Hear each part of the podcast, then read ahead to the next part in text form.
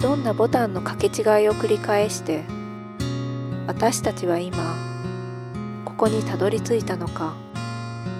掛け違えたかもしれないボタンを外してみるのもかけ続けるのも自分の意識か無意識かこんにちは、ボタンの清水舞子と近所のおじさん梅原でお送りします。す。これは商店街の一角にあるボタンに立ち寄る人々の痕跡を聞き残していくラジオです。はい、今回お呼びしたのは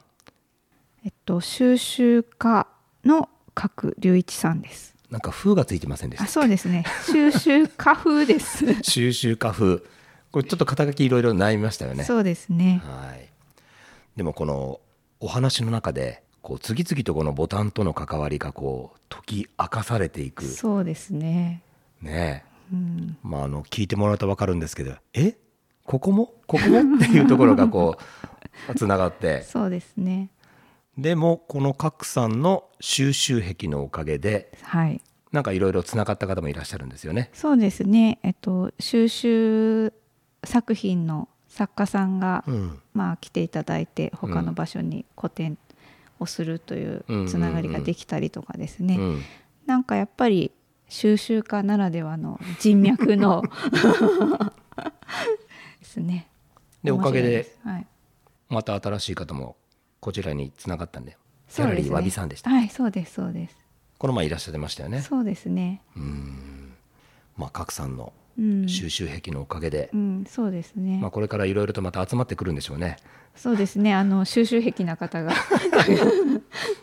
はい、それでは各隆一さんの回お聞きください。はい、お聞きください。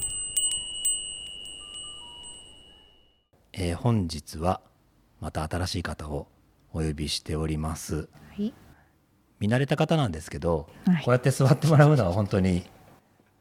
初めてですもんね。そうですね。ということで謎の収集家風各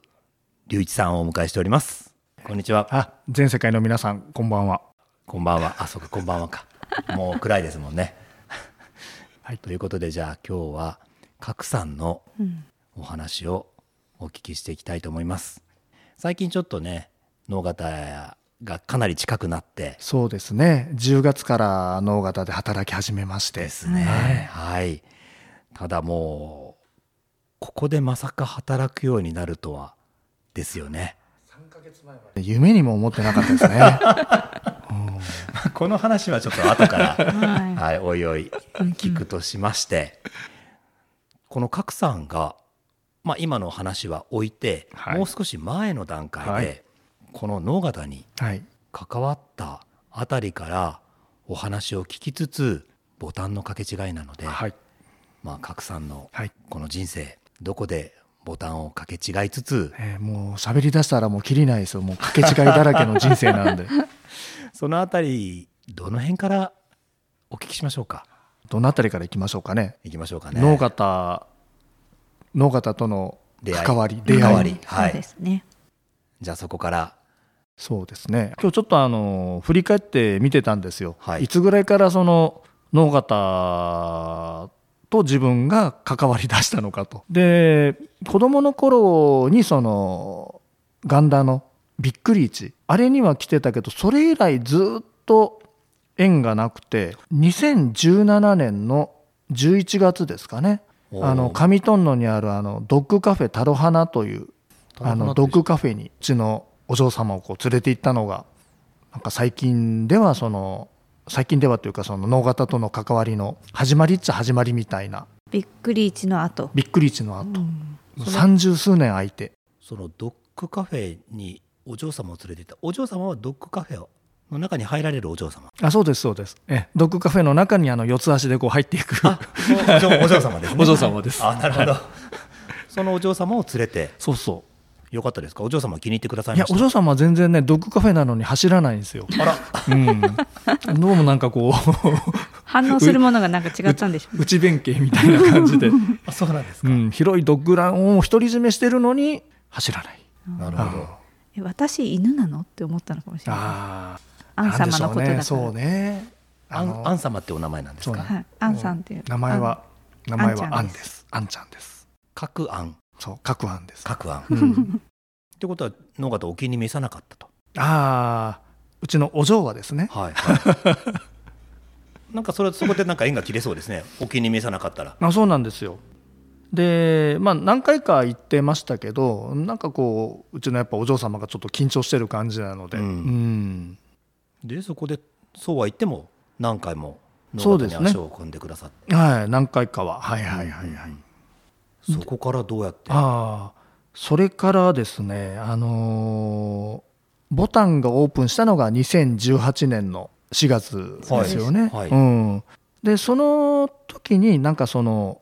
面白そうなそのスペースができたというのはこう聞いてて、ずっと気になってて、あまあこれも多分縁なんでしょうけど、私のあの義理の妹があのー神保監督のオンザゼロラインっていうそうなんですよえ映画にえ映画になぜか出演してですねおっとでここのここ ここでつながるそうボタンであの映画を撮影したんですよしましたキねャストとして初耳うんでいやその義理の妹もその京都にいるんですけど、はいそのなぜ京都の俳優が あの選ばれてしかもこの能形でしかもき気になってたボタンというお店でこう撮影したっていうのが、まあ、これもね振り返ってみれば不思議な縁で、うんなんはかなんかすごくないですか大体そういうのが結構ありますね えあとあと作ってないよねい、そう全然作ってはないで す作ってない ですようねんえ仕込み仕込みですね ちょっと仕込みがちょっと複雑すぎてあれなんですけど、え知らなかったねうん、で多分そのオープンしてから、えー最初にボタンに来たのが2019年の6月なんですよねちょうどあの中村貞人さんのあのミドルサラダ店というのをんやってた時で、それで、えーそこがその初めてボタンに来たのがその今から4年前の話ですね。ははいなんかそういうその何ですかいろんなその展示会とかそういったものは大好物なんですかあそうそう、うん、あのその大きなところでやる分とか小さなやる小さなところでやってる分とかまああのあんまり考えずに面白そうだなと思ったところをこう見に行ったりするのは、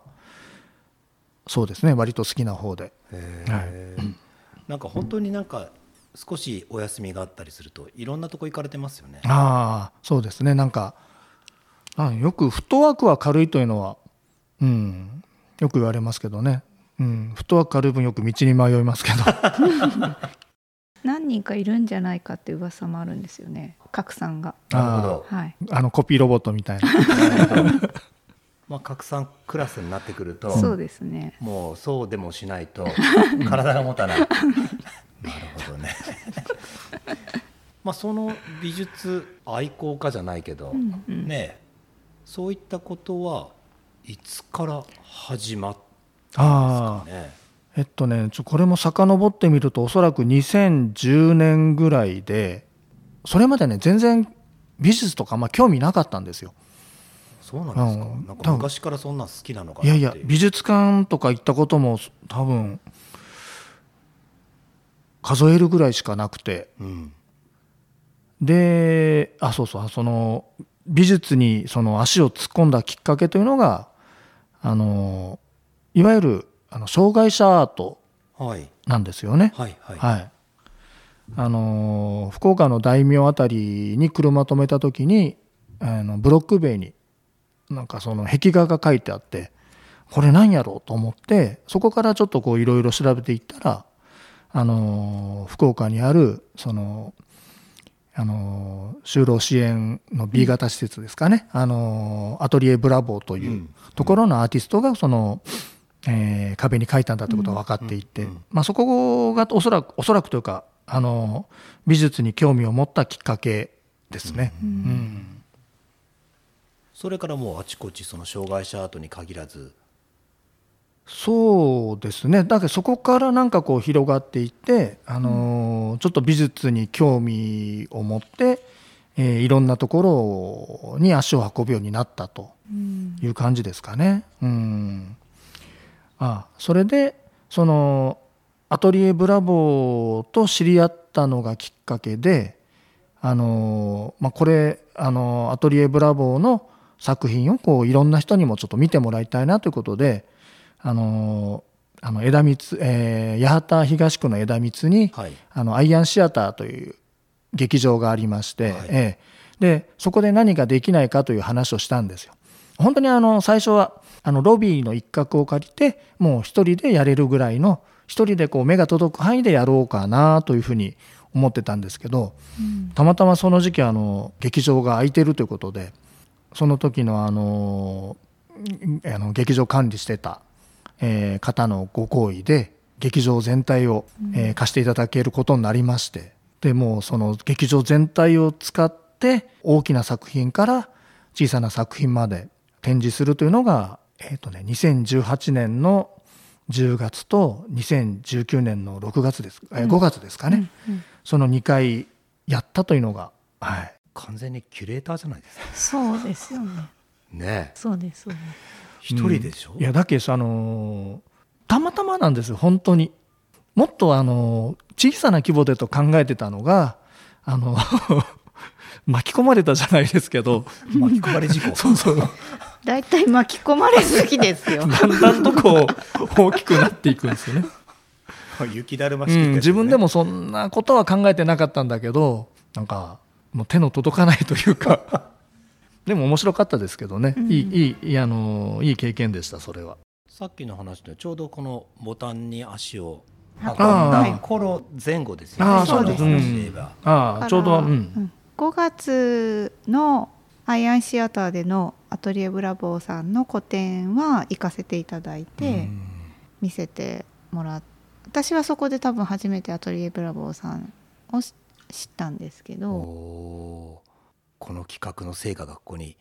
そうそしうっかりとうんね、その後はあのボタンでもねあの、はいアトリエブラボ展ー示の作会品を展何が回かあったりとかあれは拡散プロデュース、いやもうこちらのうん流れついてのプロデュースで、だけどこう流れ流れて流れ流れてねへえあそうだったんですね、でもなんかご自身でもいろいろなんかこう作品を集めたりされてませんああそうですね集め出したきっかけがやっぱりそのアトリエブラボーの、えー作家の文からですかねそれが何点か集めてるうちになんか他の人のいろんなものもこう気になりだしてあの妻の目をこう盗んでかいくぐって、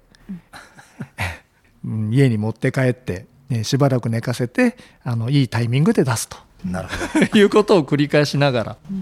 僕の記憶が確かならここで個展しませんでしたやりましたね。ですよね、はい多分僕一番最初であお会いそうですしたそうのではすそそうですの時あだそうなんのだ梅原さんとの出会いはその時ですよねそうあーなのうでん完全に僕の中で美術収集家ですよね、ああはいはいそだけどそれが2022年去年ういやいやもっとお前ととし一昨年かうん20 21年かうん、 2021年の3月でしたでねすそうですそうです、はいはいあの角さんの角三点というそうですまあ、ふざけた名前で、いやなのであの普通の人は個展できないので、うんそうですねそうですそうでですできないんですよ、はい、普通の人は あのかなり収集されてないとそうですね、はいあの数えてみたらあの大きなもの大きなものそんななかったですけどいろんなもの含めると三十数点、すごいですようんね、自分でも驚きましたけどね。はいねうえんあの角さんの晴天の霹靂癖歴が そうでしたね披露された拡散の拡散点にあのサブタイトルがついててはい「えー晴天の霹靂」霹靂はい、だから晴天はその本来何でしたっけ晴天ってあのなんかあるんですよねあれあれじゃないの青空で青空じゃなくてそうでしたっけわかんないなんか突然稲妻が出てくるみたいなイメージですけどそうそうそうそうねうんで晴天はその晴れた空の晴天で、うんえー霹靂違ったがっ癖の癖の癖の歴史はいであー霹靂はい角さんの角さんは癖の霹靂歴だそうですねあこの、うん本当の字むちゃくちゃ難しい難しいんですよそう難しいんですでよすねはい青く晴れた空に突然起こる雷の「い」から思いがけず起こる突発事変、あまあそうですね思いかけず起こりましたね、うんあーそうでしたそうでしたあこの壁がね癖癖ではいそうなんですよ本当の壁は説明できないですもんね、はい、難し壁いなるほどまあそれがもう古典そ初う初の古典ですまあ初の古典というかま収集展みたいな所所蔵作品展ですよねはい、あそっかそうそうそ古典うとは言わないのあか古典じゃないんですよあそっか自分の作品ではない、そうそあなるほう、ど、うん、まああの拡散のねその拡散点というまあふざけたネーミングでしたけどあーまあ拡散にはそのあああの 後半の拡散ね広げる方のややこしいな拡散はまああの多くのアーティストを見ていただいた方に知ってもらいたいなという意味のこう広げていくという拡散で。あなるほどはいなるほど、まあいわゆる自慢点ですかねそうそうでそうすそうそう、 うん俺こんなん持ってんだみたいなあなるほどね。あでもそうやってこう能形ご縁ができて、それ前後からも結構ちょくちょく能形出没されてましたよね。ああいやでもそうでまあ通ほりとすんがりとかか。ほとんどまあそのボタンつながりですよね、うんうんうんはいここで以前あのハグモグキッチン103ってはいやられてたのも、あの振り返ってみるとね初めてランチを出した時に私こう立ち会ってるんですよ、うんおっと。はい大体もう初めて来た時から常連感が半端なくてえ今日初めてでしたよねっていうくらいね、なんかそれいつも言われる けど全然そんなつもりじゃないんですけえ常ど連さんですかみたいな、うんいえ初めてですみたい なあでもそれってね、積み重ねがなせるそう技でですすね、ね。うんやっぱりあとはねその料理家のあの神村義弘さん、いあの以前この「ボタンの掛け違い」にも出出てもらられてはたいと思うんですけど、はい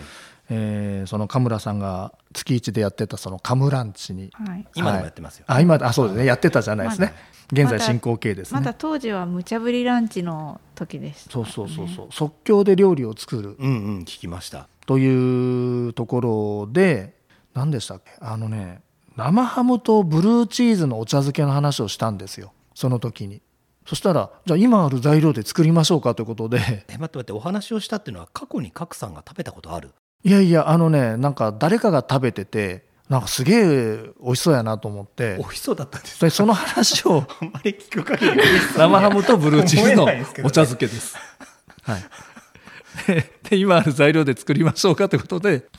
神村さんがその豚肉とその時こう手持ちにあったチーズで、はい、お茶漬け作っていただいたりとかえ美味しかったですか。あの美味しかったですよ。おーはい、だけど実際その生ハムとブルーチーズの お茶漬けを食べたことがないので確かに。比べようはないんですけどね。ああなるほどね、でそれからちょくちょく見る姿は何か食べてらっしゃる、そうあーですねそうですね、うん何か食べてらっしゃる まあそれがまあ能型通い、そうですね、うん、ほとんどこううんボタンが起点で、うんはいなんかランチの時とも、はいいやそうそうなんですよなんかいつもなんか平日ふらりと来られてたのでそうですうね、ん、そうそうあの会社のねそのわざわざ有給取って、ああ、いなるほどね、ういん、や収集家の人は違うなと思ってたんです生活が優雅な生活がなんか 優雅な感じけでどねうんなんかコレクターさんはやっぱ違う生活をされてるなっていうふうに思ってたんです いやよもう爪に火を灯すような生活ですけどあそうなんですねそうかそれでたまにこうすれ違うような形で僕もそう うです、ん会うことはあって「こんにちそうですは」ねぐらいで終わってたんですよそうねで。すボタンですれ違ってたっていうそう感じですね、うんもうかけ違いというかすれすれ違い違いで ボタンのすれ違いということでそうですねそんなことをしてるとついこの間はすれ違わずに結構ばったり会ったんですよね。そうでしたねはいこれどこまでどこまで話して大丈夫なんですか いいんですかね別話にしたあやめとこうか なやめとこうかな、うんまあまあまあそうそうそううそれはあの直接会った時に オフ会で あのご興味がある方にはそうお話ししますでもですね、はいまあちょっとその前にボタンに来るきっかけはいろいろあったが多分ダイレクトに来てこれるようになったのは合格案を作る前に一度角さんに私お会いしてるんですよ、はいはいはいはいあそうなんですかだけボタンがオープンした後かなそううん、で私がボタンに来るまでの1年2ヶ月の間になんかね収集されたんですよそのアイアンシアターの管理者に、その時は収集された方ですねあなるほど収集じゃないか招集か招集された招集だは収集からね 収集家が招集されたんです なるほど早口言葉みたい早な口言葉でい、そうそうそうでもアイアンシアターって舞子さんもつながりありませんでしたっけアイアンシアターはよく行ってましたですよね。あのなんか何かあるたびにちょこちょこ行ってて、うんでまあそこの支配人だった方に、まあ、ボタンはできたけどこっから先その発展していく中で、まあ、自分は宿泊機能をまうあん備えた場所を作りたいんだけれども、まあ、どういうふうに今後、まあ、ボタンでは今いろいろやってるけどそれをどううまく絡めていくのがいいのかなみたいなのを相談した時にそういうのって人と話したらいいよっていう話になったんですよ。なるほどそれで集めようってなったんです。はい、で私としては誰を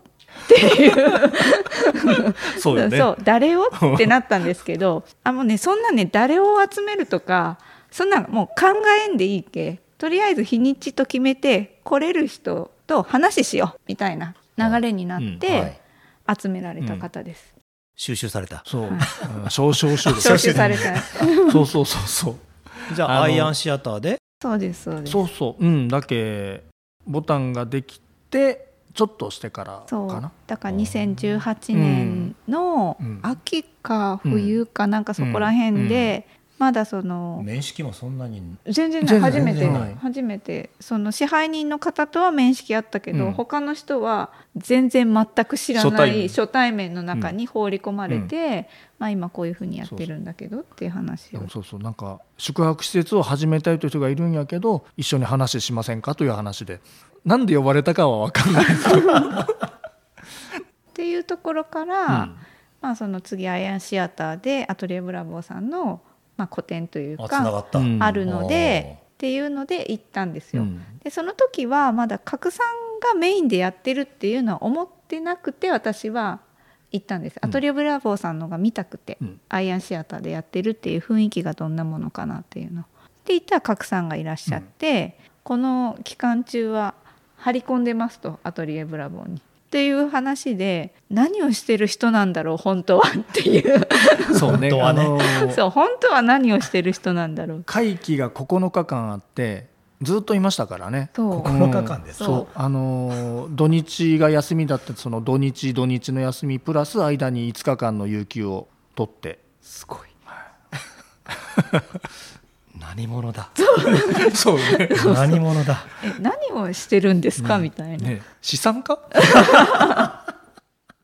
そうなんです。まあそんな流れもあって、まあ面識もなできたのでっていうのでこちらにもそのうんミドルサーラダ店とかほううのんに足を運んでくださるようになってみたいな話。じゃあ今の合格案があるのは拡散のおかげ。そうです。そうもう拡散のおかげです。ある意味そうかもしれないで すね防火感の核はもう拡散の核ですからね。ここにも仕込まれていた 伏線がそうです。いろいろ仕込まれてますね。ただ格さんを忘れる判断ですからね なるほどね。あそんそなんつながりがそうあるでんすそうです。だ。うんはい。そうですよなんかね本当にこういろんな人とのつながりとか縁を感じますね。うん、そうだったのか。いや、ちょっとびっくり。あー棚卸し的な話もあっいたやし。本当いやいや棚卸しねえですよここ。うんうんボタンのすれ違い。ああ、影違い。あそうでしたね。まあ本当来たるべくしてうん拡散の そうですね。もう随分仕込んだからです ね。 分仕込んだう、もうん仕込みの仕上げが最近そうですよ。働きやっと始めた脳型で働き始めたというね。もう常連感ですもんね。ねうんえ。いつからいらっしゃるんでしたっけって。あ10ー年選手ばりにそ。うそうなんですよだけね、その脳型で働き始めるにあたってあこういうことだったのかこれ誰かシナリオ書いたなんかね伏線回収回収みたいな、うんいや、ちょっと面白かったな。うん、そんな感想じ定ですね。せず、はい。いろいろと話が聞きました。んじゃあしばらくここではまあ慣れるまで、でももう慣れてるからね。慣れてるから慣れてるからね。うん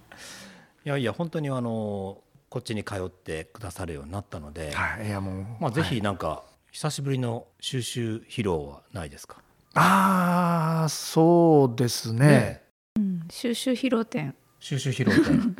あの新新酒造品店みたいなそう新新収蔵品店。帰ってきた 革命ですねそうですねなんか今日機会があれば、そうですよね、もうちょこちょこ準備できますか毎日、うん、確かにいろいろ近いあのです仕掛け、はい仕込めますから、はい、うんそうですねいやでもなんかいろんな目線で見てもらえたらまたちょっと街が面白くなるんじゃないかなと、いや本当面白いですよ、はいやいいタイミングで来るべくしてそうですねいそうねあなん、か呼ばれた感はありますう、んねえ、うん、呼んでないんですけどねうんなんか寄ってきたのか な まあでも多分どこかからか呼ばれたんでしょうねそうですね、ううんん誰かが呼んうだ、んはいもう j p o p の歌詞みたいですねえーどこにどんな伏線が 仕込まれているのか怖いちょっと怖いっ怖てみんな 怖い本当はい本当怖いですよ、うんなのでまああの今日はまず触りということでそうですねはい、はいもうだ第2弾があるんですけど ちょっとまた伏線見つけたらそうですねまたそれネタにお話をしてもらいたいと思いますので、はいではお近くなったんでこのええラジオはラジオで置いといてまた今後もどうぞよろしくこちらこそよお願いいたしますろしくお願いしますこんな締めでいいんですかねはいじゃあ今日はどうもありがとうございましたありがとうございましたりがとうございます